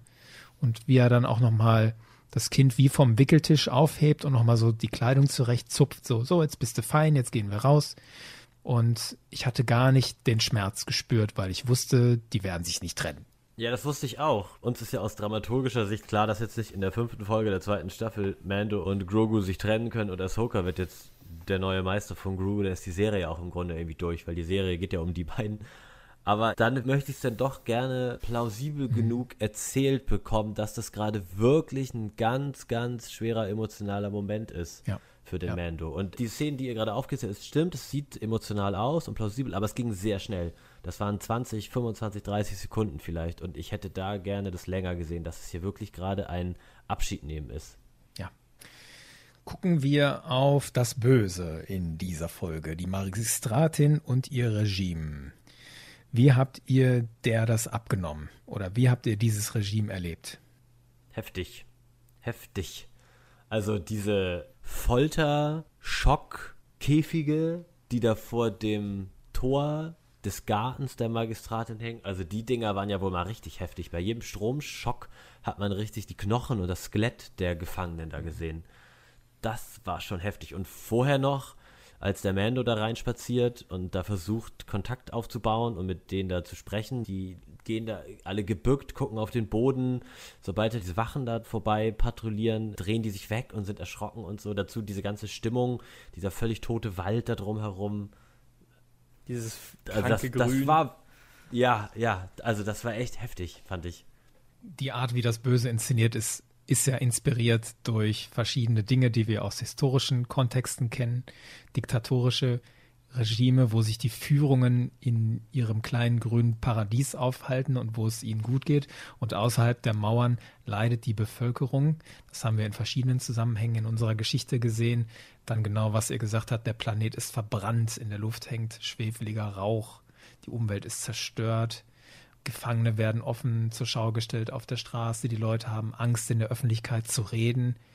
Und dann ist es abseits davon nicht nur in der Geschichte zitiert, sondern auch in Star Wars selbst. Die Magistratin zitiert ja quasi Imperator Palpatine mit diesem I've been expecting you. I have been expecting you. Welcome, young Skywalker. Oder dann dieses Zitat, was ich in der letzten Folge auch schon hatte, dieses als Captain Picard in einem Star Trek-Film gefragt hat, wie viele Leben sind nötig, damit aus Recht Unrecht wird. Sowas macht sie hier strukturell auch so. Wie viele Leben sind dir das Wissen, das ich besitze, wert?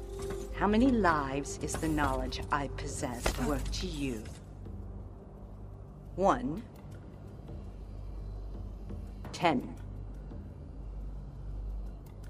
How about a hundred?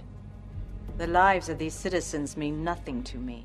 Das ist auch hier wieder klassisch böse inszeniert. Da habe ich zeitweise gedacht, mein Gott, das ist jetzt aber sehr offensichtlich böse und uneingeschränkt böse. Muss das sein? Müsst ihr mir das so vor den Latz knallen? Da frage ich mich, geht nur mir das so? Oder muss ich mich da auch ein bisschen zurücknehmen, weil Star Wars ist eine Geschichte für Zwölfjährige, um ihnen zu zeigen, dass es Hoffnung gibt? Wie könnt ihr mir da aus der Patsche helfen? Ahsoka sagt ja diesen einen Satz über die Magistratin, dass während der Klonkriege hat die Magistratin all ihre Leute verloren und aus diesem Zorn heraus hat sie dann unter anderem ja auch die Flotte für das Imperium mit aufgebaut. Also Morgan Elsbeth ist da ja auch der Name. Morgan Elspeth. During the Clone Wars, her people were massacred. She survived and let her anger fuel an industry which helped build the Imperial Starfleet. She plundered worlds, destroying them in the process. Und da kriegt man ja zumindest so ein bisschen Hintergrundinfos und so ein bisschen auch das Motiv. Diese Morgan Elsbeth hat extrem gelitten in ihrem Leben, hat dadurch großen Zorn entwickelt und hat dadurch dann die falschen Schlüsse gezogen, ist auf den Pfad der Dunkelheit gekommen und hat die dunkle Seite unterstützt, indem sie da die Flotte ja. gebaut hat. Also da gibt es ja auch eine leichte Parallele wieder zu dem, was Ahsoka auch über Grogu denn gesagt hat, dass sie so viel Furcht und auch Zorn in ihm spürt. Das ist, kann ja auch in anderen Lebewesen durchaus vorkommen, die jetzt keine Jedi sind und die daraus dann auch einen dunklen Weg wählen. Ich weiß nicht, ob dir das hilft, das zu akzeptieren, aber es begründet ja zumindest die Motive dieser Morgan Elsbeth etwas. Ja, und sie ist eindeutig böse klassifiziert auch durch diese Wortwahl. Ahsoka sagt ja, she let her anger fuel an industry. Das ist so wie ein Sith den Kodex erklären würde, ne? Let your anger fuel your powers, so. Und vielleicht brauchen wir das an der Stelle auch.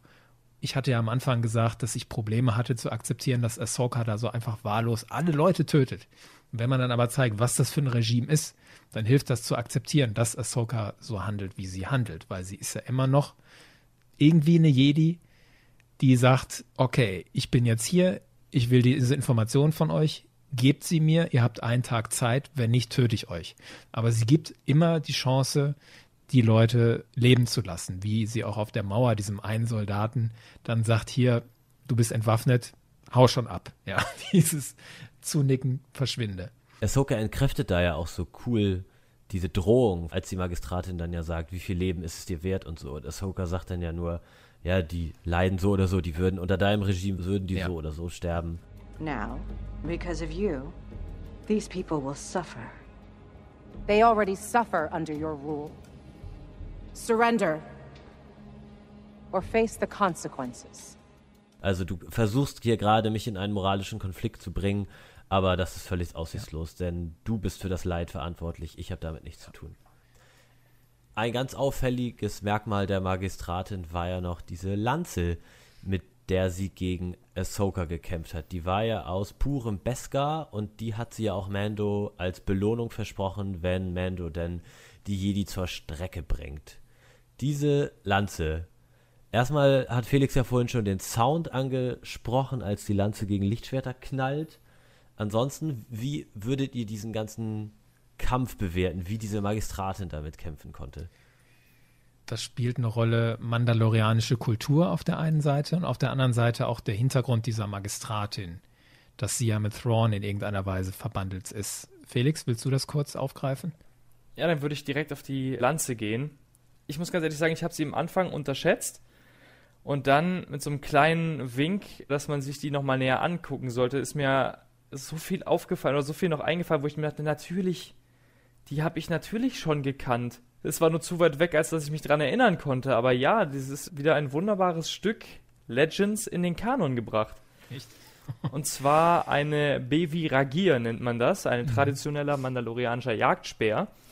Eigentlich nur für die Jagd gedacht, ist aber auch in der Lage, durch seine starke Struktur einen ausgewachsenen Mann zu stützen.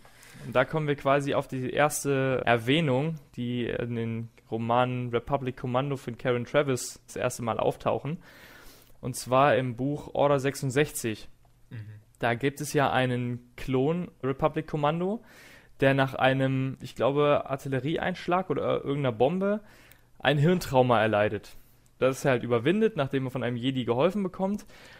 Und um sich zu stützen, kriegt er von seiner Freundin Paya Bralor einen mandalorianischen Speer geschenkt, weil er auch meint, dass das für ihn, wenn er in der Öffentlichkeit rumläuft, als adoptierter Mandalorianer und nicht mehr im Dienste der Republik kämpfender Klon, ein bisschen mehr Würde hätte, als mit Krücken oder einem Gehstock durch die Gegend zu laufen, wenn er sich einfach auf so einen mandalorianischen Speer stützen kann. Das ist ja geil. Weißt du, wo ich den Speer neulich noch gesehen habe? Auf wo? der Kiste aus The Clone Wars, dem Staffelfinale. Ich sage jetzt nicht zu viel, aber da wird ja in einer Kiste jemand abtransportiert. Und auf der Kiste sind so Gravuren drauf mit mandalorianischen Helm und so. Und manche dieser Mandaloriane tragen auch so einen Speer. Ha! Ah. Das ist wieder so. Siehst du, da hat mir quasi ein Foreshadowing in Clone Wars, was wir in Mandalorian sehen werden. Mit einem Rückgriff auf die Legends. Aber was auch in den Büchern vorkommt, da gibt es einen Mandalorianer, der einen neuen Mandalore sucht weil sich in den Büchern Mando so ein bisschen in einer Identitätskrise befindet, Fen Shisa. Und der hat eine Gruppe von mandalorianischen Beschützern, auch die Mando Kabure. Die kennen wir aus Rebels. Fen Rao ist zum Beispiel ein Anführer dieser mandalorianischen Beschützer im Kanon. Und in den Legends haben die, wenn sie ihre Pflicht als Wachen in Fen Shisas geheimer Basis ausgeübt haben, hatten die vermutlich, dafür gibt es keine eindeutigen Beweise, aber es wird vermutet, dass sie auch diese Speere als Dienstwaffen hatten. Und es ist doch klasse, dass die Morgan Elsbeth so einen Teil hat. Weil wir wissen ja, wenn ihr Meister Thrawn war, der hat ja gerne so Relikte gesammelt, Kunstschätze, um die Kulturen anderer Völker zu verstehen. Deswegen ist es doch gar nicht so abwegig, dass die beiden irgendwie auch an so ein mandalorianisches Stück drangekommen sind. Mir hat das mal wieder super viel Spaß gemacht. Gerade auch, weil du ein Dilemma, das du hast, wenn du einen Nicht-Jedi oder Sith gegen einen Jedi oder Sith kämpfen lassen möchtest, dann musst du dir immer irgendwas einfallen lassen, okay, wie können wir die quasi erstmal kräftetechnisch ausgleichen? Dann kannst du dir natürlich immer irgendwas überlegen, was halt funktionieren könnte. Aber hier quasi dieses Problem zu lösen, indem man sich einfach an den alten Legends bedient und davon dann was in den Kanon holt, finde ich, ist einfach eine so schöne Art und Weise, damit umzugehen. Das hat mir richtig gut gefallen. Ich fand es auch deutlich eleganter gelöst als zum Beispiel diese Magna Guards von General Grievous in Episode 3. Die haben ja auch diese Elektrostöcker da, mit denen sie dann gegen Obi-Wan kämpfen und so. Da fand ich diese Beskar-Lanze doch jetzt um einiges cooler anzusehen. Oder ich denke hier an diesen aus Episode 7, diesen Stormtrooper, der Traitor, der auch dieses Ding da hervorzaubert, diesen Stab und dann gegen Finn kämpft. Coole Sache, diese mhm. Beskar-Lanze. Und dass sie dann noch aus den Legends kommt, ist natürlich für viele Fans des alten Expanded Universe natürlich eine super coole Sache. Gucken wir mal so ein bisschen auf die Machart dieses Kapitel 13. Ich habe eine Frage zur Struktur, Dramaturgie dieser Geschichte. Ich fremdele so ein bisschen mit der ersten Szene. Ich will gar nicht in Frage stellen, dass sie toll inszeniert ist, als Ahsoka diese Scout-Söldner tötet und den Dialog da mit der Magistratin Morgan Elsbeth führt. Aber ist diese Szene für die Geschichte wirklich nötig gewesen? Erstmal war ich natürlich gebannt davon, gleich am Anfang Ahsoka zu sehen, keine Frage. Ich frage mich aber, ob es nicht spannender gewesen wäre, die Geschichte wieder komplett aus Mandos Sicht zu zeigen. Also er landet dort, sieht selbst, was das für ein Regime ist und wird dann losgeschickt, Ahsoka zu treffen. Brauchen wir das vorher zu sehen, wie Ahsoka da aufräumt vor der Stadtmauer und dieses Ultimatum stellt? Weil so wird uns ja die Spannung genommen. Die Spannung, Ahsoka zu finden aus der Sicht des Mendo und die Spannung, dieses Regime zu entdecken aus der Sicht des Mendo. Spannung, die durch die Unwissenheit des Zuschauers und diese Ego-Perspektive erzeugt wurde in vorherigen Kapiteln, ist hier für mich weg gewesen. Also warum war diese Szene nötig? War die wirklich nötig? Was den Spannungsaufbau angeht, war sie in dem Sinne, kann ich das gut nachvollziehen, was du sagst, und in dem Sinne war sie dann nicht nötig. Aber es ist halt Dave Filonis Folge, ne? Er hat Regie geführt, er hat Drehbuch geschrieben. Die Folge beginnt mit Ahsoka, die Folge endet mit Ahsoka. Man könnte fast sagen, das ist so eine eigenständige Ahsoka-Folge. Wir reden ja auch nochmal über den Ausblick. Vielleicht sehen wir sie ja gar nicht wieder in dieser ganzen Serie überhaupt. Und das war jetzt einfach mal diese That's My Baby so von Dave Filoni. Das ist so meine Ahsoka-Folge jetzt. Und wenn das so sein sollte und wir sehen Ahsoka nie wieder in der ganzen Serie, dann glaube ich, sind wir doch sehr froh, dass wir diese Eröffnungssequenz mit Ahsoka in Action noch so bekommen haben. Ja, kann ich nachvollziehen, aber es wäre für mich ein Eintrittstor dahin, die Serie zu verändern. Bisher sind wir noch relativ stark auf diesem Gleis unterwegs. Wir erzählen diese Geschichte von Din Djarin und seiner Beziehung zum Kind und seinem persönlichen Weg des Mandalore und so weiter. Ich frage mich, ob es der Serie gut tun würde, wenn sie zu sehr davon abkommt und zu sehr sich rausnimmt, so jetzt gibt es hier eine Ahsoka-Geschichte und möglicherweise gibt es später eine Thrawn-Geschichte.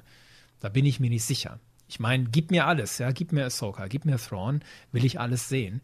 Aber ich bin skeptisch, ob das heilsam wäre. Aber ich vertraue auch so ein bisschen darauf, dass der John Favreau und die anderen Leitenden da das im Griff haben und sich da nicht verführen lassen. Hier war jetzt Ahsoka für mich relevant auch für die Geschichte von Din Djarin. Sie kam zum genau dem richtigen Zeitpunkt. Und für mich wäre das okay, wenn es das jetzt auch war. Und wenn das sozusagen jetzt nur ein Kickoff wäre für eine spätere Ahsoka-Serie, die dann noch kommt. Kommt die sicher? Nee. Nein, nein, nein. Es, also, klang so, ne? Also nur, du. Aber das könnte hier der Grundstein Ja. dafür sein. Genau. Die Suche nach Ezra. Wo wir gerade über die Machart sprechen. Ich habe es eingangs schon erwähnt, es gibt diesen Samurai-Einfluss. Felix hat von dem leichten asiatischen Einfluss gesprochen. Da Leicht. würde ich sagen, das ist heftig untertrieben, denn wir sehen ja auch ganz, ganz deutlich in dieser Folge, was Akira Kurosawa für einen Impact hatte auf die komplette Entstehungsgeschichte zu Star Wars und ja auch bis heute noch ein großer Einfluss dessen Ich ergänze, Akira Kurosawa, japanischer Filmregisseur, der zwischen 1943 und 95 30 Filme gemacht hat und als einer der prägendsten Filmregisseure überhaupt gilt. Genau. Und einer dieser Filme ist zum Beispiel auch die Sieben Samurai. Und da sieht man auch hier in dieser Folge wirklich Bildeinstellungen, die sind eins zu eins aus diesem Film. Ich denke an Ahsoka, die vor dem Tor steht und man sieht die Magistrate mit ihren ganzen Wachen und die Kamera ist hinter Ahsokas Schulter und filmt die Wachen und die Magistratin, wie sie vor dem Tor da stehen. Das ist eine Bildeinstellung, die eins zu eins aus diesem Film Die Sieben Samurai kommt.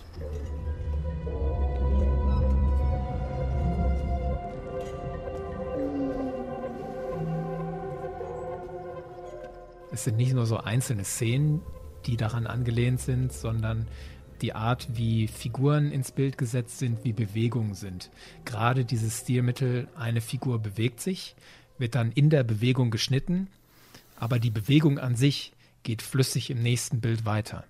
Oder dieses, was George Lucas auch schon adaptiert hatte, wir wischen eine Szene in die nächste über.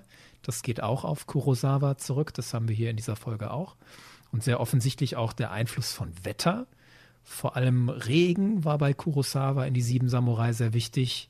Nebel und Wind auch immer mal wieder. Und hier in dieser Folge sehen wir Ahsoka oft im Nebel verschwinden. Wir sehen oft den Wind, der ihren Poncho durcheinander wirbelt, während sie da heldenhaft in Pose steht am Ende der Hauptstraße, auf der Mauer. Da geht immer Wind durch ihren Poncho. Und es wird nicht immer nur der Held gezeigt, sondern vor allen Dingen auch, was auf dem Spiel steht für den Helden. Also hier die unterdrückten Einwohner, die Gefangenen im Käfig oder mit welchen Umständen der Held es zu tun hat, also mit welchen Gegnern. Und so kriegen die Taten des Helden Gewicht und können dann dadurch auch erst Emotionalität bekommen. Und das ist so ein Stilmittel, das Kurosawa etabliert hat, das George Lucas auch schon für sich adaptiert hat und nicht nur der, sondern auch andere einflussreiche Regisseure. Und das sieht man in vielen Star Wars-Werken wieder und jetzt hier in dieser Folge auch. Und ich finde, es funktioniert ganz großartig. Aber vorhin, als wir japanische Einflüsse meinten, ging es ja jetzt nicht nur darum, um den Regisseur oder die Inszenierung, sondern auch diese ostasiatische Kultur, konkret Japan insgesamt. Diese Stadt Calodan erinnert ja vom Layout schon so ein bisschen an Bilder, die man so vom alten historischen Kyoto sieht oder das Tor mit dem Dach oben drauf. Das ist natürlich so ein bisschen das Tor, was man auch in Episode 7 sieht. Das Eingangstor von diesem Nima Outpost, das ist vom Design her ganz ähnlich, aber es ist eben auch an eine japanische Festungsstadt angelehnt. Genau wie diese hängenden Lampen oder der Garten des Magistrats mit dem Wasser und den kunstvoll geschnittenen Koniferen und anderen Bäumen. Das sieht sehr nach japanischem Garten aus. Und die Ja, Musik richtig. klingt auch stellenweise sehr nach so einem japanischen Epos. Das hier ist, als der Mando gerade über der Stadt anfliegt.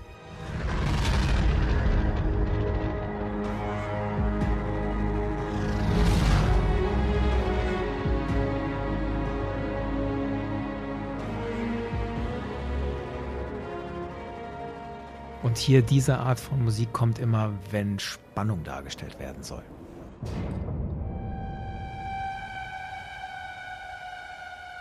Das ist nicht nur japanisch, das ist auch Western. Ne? Der Held stellt sich den Banditen so. Western-Einflüsse haben wir ja auch ganz viele.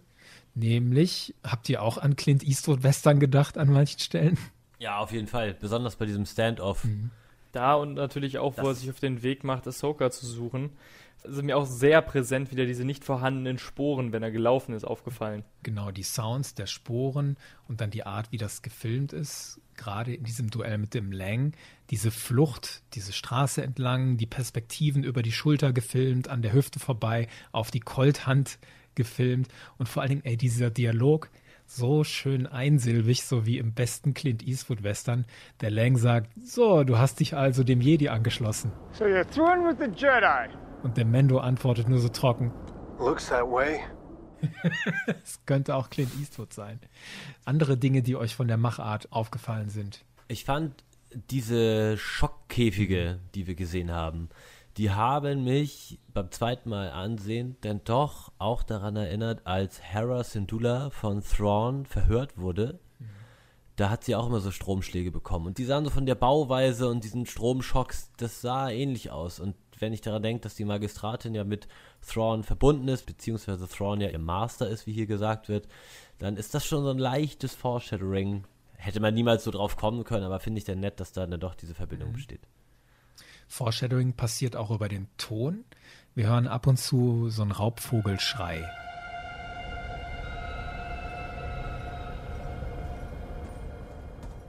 Und dieser Schrei klingt exakt wie Morai, dieser Konvoi, der Ahsoka begleitet. Und an einer Stelle sehen wir auch im Vordergrund auf einem Baum sitzend, so eine Art Eule sitzen. Das könnte Morai sein, dieser Konvoi. Muss aber nicht unbedingt, aber für mich ist er das. Anderer Aspekt, was den Ton angeht, der Sound von Lichtschwert trifft auf Beskar, da haben wir schon drüber gesprochen. Das hat so eine unglaubliche Wucht.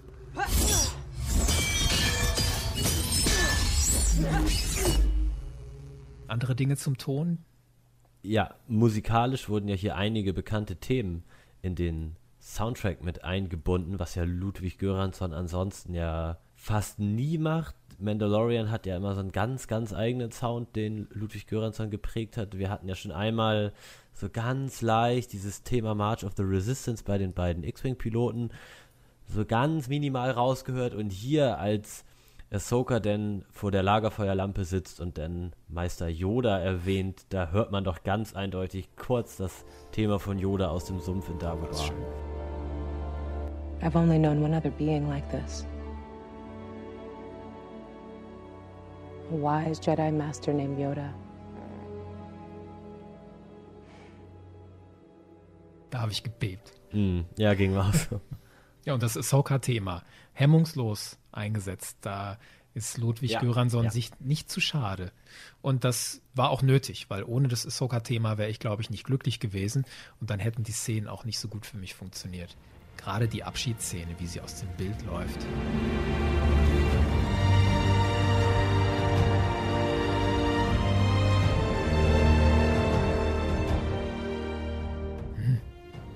Finde, er hat es auch nochmal schön entwickelt, weil wir hatten es ja teilweise in so diesem bekannten, ruhigen Ton, aber am Ende, dass es dann nochmal so eine richtige Kraft bekommen hat, wo auch nochmal ordentlich Bass mit dazu gekommen ist. Ich finde, das hat so eine richtig schöne Entwicklung am Ende durchgemacht, wo ich mir auch dachte, boah, da habe ich so richtig Gänsehaut bekommen. Allein von dieser Präsenz und dieser Kraft, die dieses Stück am Ende nochmal bekommen hat, was ja eigentlich als so ruhiges, melancholisches Lied anfängt. Gucken wir von der Machart weg, so ein bisschen auf sonstige Dinge, die uns aufgefallen sind, so spaßiges Zeug, Neues für den Kanon, vielleicht auch Dinge, die ihr noch kritisieren wollt. Als der Mando auf Corvus landet, sieht man einen der Guards mit so einer Scan-Pistole, nenne ich das jetzt mal. Dieses Ding, was auch die Rebellen auf Yavin 4 hatten. Genau so ein Ding haben die hier auch benutzt. Stimmt. Da landet jemand, das wird so gescannt. Das ist irgendwie Star Wars für mich. Ich finde das cool. Stichwort die Schergen der Magistratin, der HK-87 Attentäter-Droide, basiert auf Konzeptzeichnung von Ralph McCrary von 1978. Und ich habe natürlich gleich gedacht an die HK-Attentäter-Serie aus The Old Republic. Und Wobei die noch ein bisschen cooler aussehen. ja, finde ich auch. Einer spricht so ein bisschen wie ein Death Trooper in der allerersten Szene, wo man so einen Attentäter-Droide sieht. Das hat mich so ein bisschen irritiert. Cage him. aber insgesamt sehr cool, dass sie das aufgenommen haben. Und als der Mando landet, sieht man im Hintergrund diesen Dinosaurier. Und das war nicht so scharf. Ich gucke dahin, bin total fasziniert von diesen Kreaturen. Und der Mando kommentiert nur, ach, hier draußen gibt es ja nicht viel zu sehen. Not much to see out here. Ahsoka wird im Kampf gegen Mando ja auch von seinem Seilwerfer da gefesselt. Und das ist die gleiche Mechanik, die auch genutzt wurde, als Luke in Episode 6 von Boba gefesselt wurde. Überhaupt ein toller Moment. Ein Mando kämpft gegen eine Jedi. plausibel und dann mit allen Mitteln, die ihnen zur Verfügung stehen oder zumindest angedeutet in wenigen Sekunden, Flammenwerfer, Seilwerfer, dieses direkte Zitat an Luke und Ahsoka entwickelt es dann weiter, indem sie über diesen Baum springt. Ahsoka Tano! Bo-Katan sent me. Allein wie das eröffnet wurde, ne? dass er die ersten paar Schläge, bevor er überhaupt in der Lage ist zu reagieren, erstmal nur mit seinen Gauntlets abwehrt. Da warst du doch glücklich, oder? Ah, das war SK herrlich. hält Lichtschwerter aus, jetzt im Ich Kanon glaube- bestätigt. Richtig, ganz genau. Das war ja auch das, was Karen Travis in Republic Commando einmal schon angeteasert hat, dass Beskar auch Lichtschwertern standhält. Dass eigentlich dann, wenn man es treffen würde, nur die Farbe an den Stellen verrußt, aber das Beskar unversehrt bleibt, was natürlich jetzt bei den Jaren jetzt nicht so interessant gewesen ist, weil ich glaube, diese Rüstung ist nicht sonderlich lackiert. Sonst hätte man jetzt was sehen müssen. Aber allein dieser Klang und dass er mit seinen Armpanzerungen das Lichtschwert mehrfach abwehrt, bevor er sich dann mit dem Flammenwerfer Luft verschafft, das war wieder so ein richtig schöner Moment. Ja. Noch kleine Details, die euch aufgefallen sind? Die Loftkatze. Ja, die Loftkatze wird zweimal gezeigt, aus Rebels. Hier jetzt wieder mal in The Mandalorian gesehen. Der Söldner Lang hat eine Laser-Shotgun. Habe ich so in dieser Form auch noch nicht wahrgenommen. Und als der Mando in die Stadt einläuft, kommt ihm so ein Droide der Baureihe 8D entgegen, so wie einer, der in Jabba's Kerker da diesen Gong-Droiden Ja. so halb einschmelzt. Richtig. Passt auch ins Setting, ne? dass die Magistratin da so eine Operation führt, auch irgendwas Industrielles mit Metall einschmelzen und so. Und wir hatten ja schon diesen Gouverneur Wing angesprochen, der dann am Schluss zum Magistraten gemacht wird wieder. Ich habe mir angeguckt, wer das ist. Der heißt auch Wing Ti Chao. Das ist jetzt kein etablierter Schauspieler, sondern einer der großen Köpfe bei Disney. Der hat jahrelang in führender Rolle bei Disney Imagineers gearbeitet. Und das heißt, er hat maßgeblich Verantwortung gehabt für den Bau von Disney Themenparks und von Disney Kreuzfahrtschiffen. Unter anderem hat der auch mit der französischen Regierung ausgehandelt, dass bei Paris ein Euro Disney entsteht und auch Disney Park in Hongkong und so weiter. Das ist einer der großen Köpfe bei Disney jahrelang gewesen. Wenn ihr das jetzt wisst, was macht cool. das mit euch? Ja, ich hoffe, der baut jetzt auf Coruscant keinen Disney-Park. Feel the power of a Mickey Mouse. Ich finde, er hat es gut gespielt, wenn man weiß, dass es kein Schauspieler ist. Ja, wirkt er Ja, sehr glaubwürdig okay. auf jeden Fall. Ja. Wollen wir einen Ausblick wagen? Was muss jetzt als nächstes passieren? Was sind eure Hoffnungen, eure Ängste für diese Serie? Ja, einen Ausblick oder eine Frage, die wir uns jetzt stellen müssen. Kevin, Typhon, wie geht's dir damit? Ja, es war toll, diesen Name erstmal hier gedroppt zu bekommen. Typhon, so ein Planet aus den Legenden, das erste Mal in Darth Bane aufgetaucht. Senna reist dorthin. Und ich persönlich war schon da auf dem Planeten im Rollenspiel The Old Republic. Ich hatte den Pfad eines Jedi Consular gewählt und da startet der Anfang auf Typhon tatsächlich. Das gilt also in den Legenden als der Geburtsort des Jedi-Ordens. So ein Planet im Deep Core der Galaxis, also noch mehr im Kern drin als Coruscant und die anderen Kernwelten. Und im Kanon ist das nicht mehr der Geburtsort des Jedi-Ordens, sondern ein Planet mit einem der ersten Jedi-Tempel. Aber jetzt nicht unbedingt der erste Jedi-Tempel. Der steht ja auch auf Akto. wie Ja, ja, einer der ersten Jedi-Tempel, vielleicht der erste ist vielleicht auf Akto, genau. Und man sah jetzt Typhon im Kanon in der Dr. Afra Comic-Reihe. Da gibt es eine Passage, da sucht Darth Vader mit seiner Flotte, mit der Executor und so, sucht eigentlich die Rebellenbasis auf Hoth, auf einem Eisplaneten und so. Und dann führt Afra ihn mehr oder weniger versehentlich auf den eisigen Teil von Typhon. also quasi verirrt. Das ist ganz Haben nett. sich aber weit verirrt. ja. Wow. ist Kanon. Wohlgemerkt. Okay. Ja. Es ist Ja, auch komisch. Also in dem Dr. Afra Comic ist dieser Teil, den man sieht von Typhon, wie gesagt, eisig.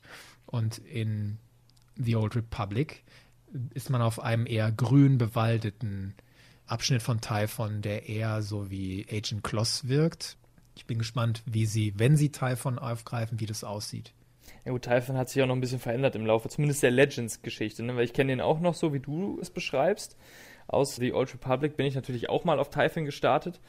Aber ein paar tausend Jahre später, zu der Zeit, wo Senna dann nach Typhon kommt, ist er ja schon mehr karg geworden, glaube ich. Ne? Er wird ja als ziemlich karger Planet beschrieben.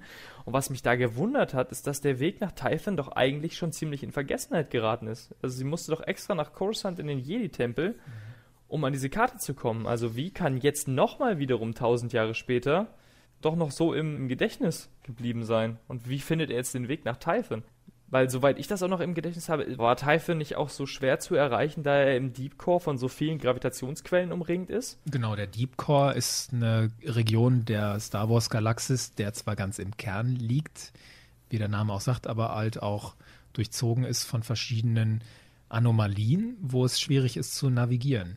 Die Gravitation wird ja oft mhm. größer und man hat auch mehr schwarze Löcher als sonst mhm. wo. Ist die Frage, ob wir diesem Pfad überhaupt folgen. Ne?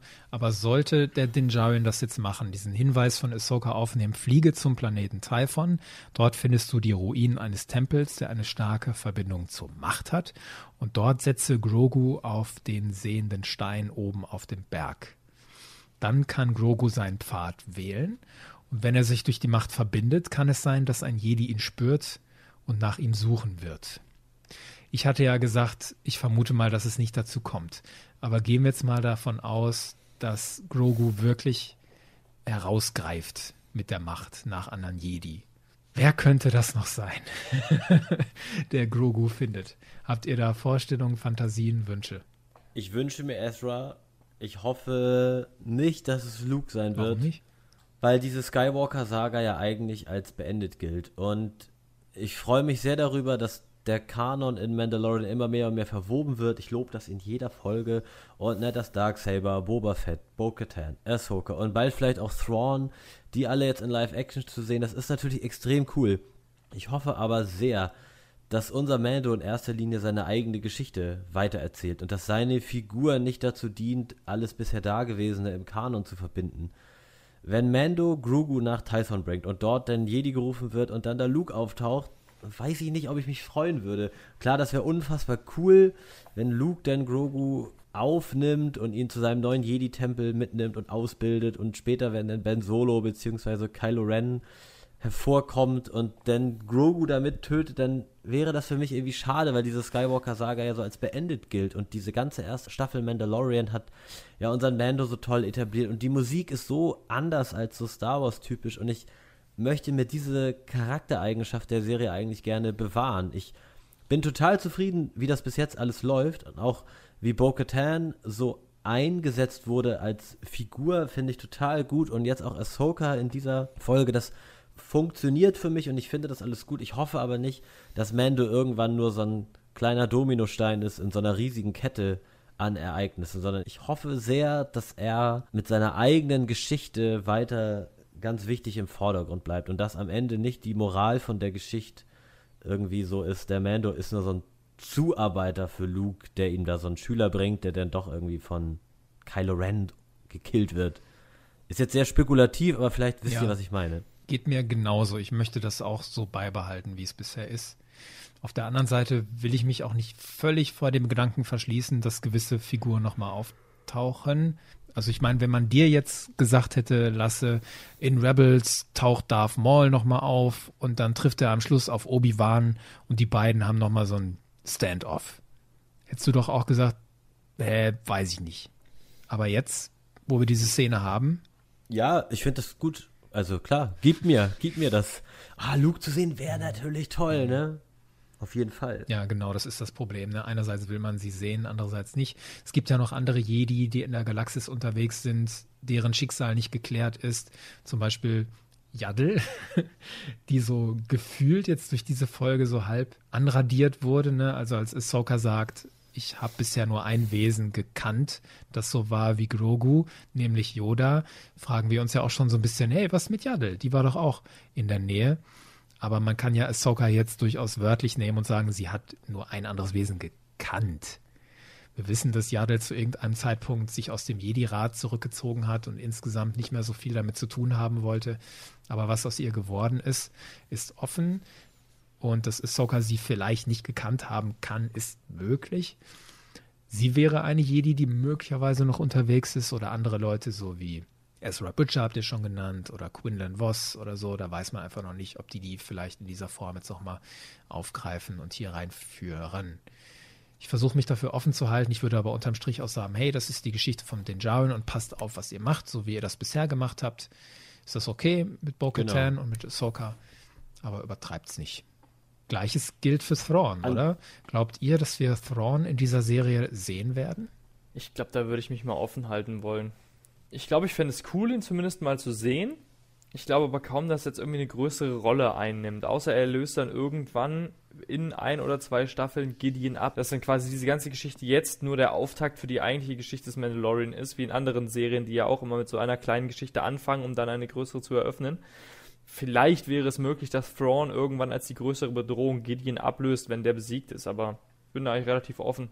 Ich hoffe schon natürlich, dass man ihn irgendwie sieht, aber es darf keine zu tragende Rolle sein, weil diese Serie hat jetzt Gideon als den großen Antagonist so toll aufgebaut. Und wir haben ja auch in der Folge jetzt zuvor wieder tolle Häppchen von Gideon bekommen, auch was diese Dark Trooper angeht und so weiter. Da möchte ich eigentlich nicht, dass jetzt Thrawn doch wieder der größere Antagonist ist. Gideon reicht mir völlig und ich finde das cool, dass der hier etabliert wurde und der soll das gerne auch bleiben bis zum Ende der Serie oder zum Ende dieser Staffel auf jeden Fall. Und da hoffe ich dann wirklich lieber auf eine eigenständige Ahsoka-Serie mit Rosario Dawson in der Hauptrolle, in der dann auch Thrawn, vielleicht ja auch von Lars Mikkelsen gespielt, auftaucht. Das wünsche ich mir mehr, als wenn jetzt Mandalorian so zurückstecken muss, um altbekannte Charakteren mehr Raum zu geben. Das wünsche ich mir definitiv. Und das gilt dann für dich auch für Ahsoka. Das gilt auch ja. für Ahsoka, ja.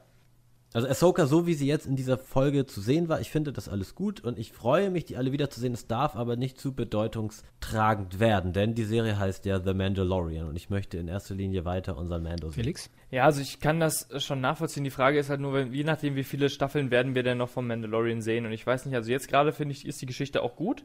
Ich hoffe wirklich, dass man Ahsoka noch ein bisschen öfter sieht. Also nicht konstant die ganze Serie über, aber ungefähr so wie in Rebels, wo sie halt immer mal wieder für eine gewisse Zeit eine unterstützende Rolle hatte und dann aber auch mal wieder weg war und das dann wieder nur rein um die Hauptcharaktere ja, der eigentlich. Sehr gutes Beispiel. Richtig, weil ich würde mir wirklich wünschen, dass wir sie nicht jetzt zum ersten und letzten Mal in dieser Serie gesehen haben.